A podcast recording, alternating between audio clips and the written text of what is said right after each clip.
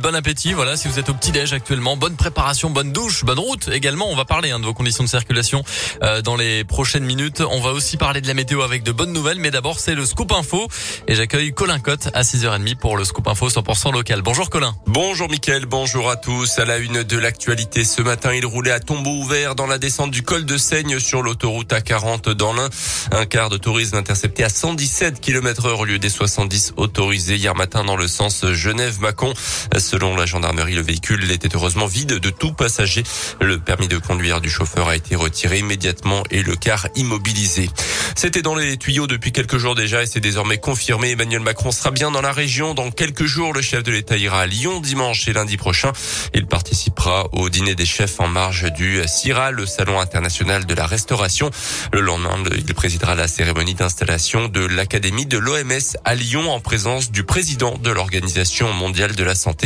Le CIRA auquel d'ailleurs participera pour la toute première fois le label Saveur de l'Ain, un espace de 30 mètres carrés entièrement dédié aux produits locaux. Les enfants en situation de handicap doivent eux aussi accéder facilement au centre de loisirs. Dans l'Ain, le programme Loisirs pour tous 01 a été lancé en début d'année en direction des jeunes de 3 à 17 ans, des enfants ou adolescents handicapés ou à besoins spécifiques comme des troubles du comportement ou des maladies chroniques. Le but, c'est d'aider les familles qui auraient des difficultés pour la prise en charge de leur enfant, mais surtout d'intervenir auprès des centres de loisirs directement pour qu'ils accueillent au mieux ces enfants. Jean-François Roy est le responsable du dispositif. Alors déjà, on va aller observer sur site hein, comment ça se passe. Hein. Ensuite, euh, suivant le, le, handicap de l'enfant ou ses besoins spécifiques, on peut faire une sensibilisation à toutes les équipes de façon à, à ce qu'ils aient un niveau de connaissance de la problématique de l'enfant. On regarde ce qui a été mis en place déjà. On réorganise. Alors les réorganisations, c'est simplement euh, pouvoir définir un lieu où l'enfant puisse se poser s'il a un petit peu en trouble du comportement. On organise un petit peu le lieu. Suite aux diverses interventions qui durent environ une dizaine d'heures, hein, on établit toujours un document de préconisation et on suit ce qui se passe, on est à l'écoute de la structure, si elle a besoin à nouveau qu'on intervienne, si elle se pose des questions encore, voilà. On n'arrête pas notre action au document de préconisation. L'équipe est composée d'un éducateur spécialisé et d'une animatrice également depuis son lancement en début 2021. Une trentaine de structures de loisirs ont fait appel au dispositif Loisirs pour tous 01. Aucune participation financière n'est demandée aux familles ni aux centres de loisirs. Plus d'informations sur notre site radioscoop.com. Dans le reste de l'actualité, toujours pas de remise en liberté pour euh, Cédric Jubilard. Sa troisième demande a été rejetée par la justice hier.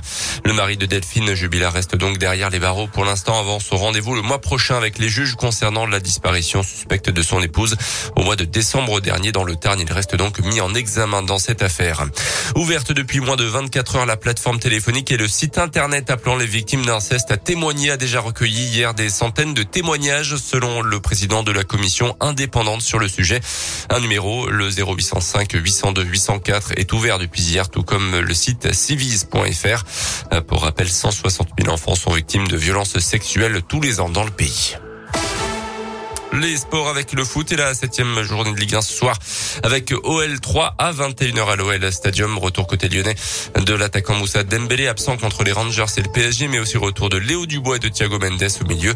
Assure également ce soir Monaco Saint-Etienne et Rennes. Clermont Foot et puis hier l'équipe de France féminine s'est imposée de justesse contre la Slovénie. Match de qualification pour le mondial 2023. Victoire à des Françaises 3 buts à 2. Merci beaucoup Colin. Le prochain scoop info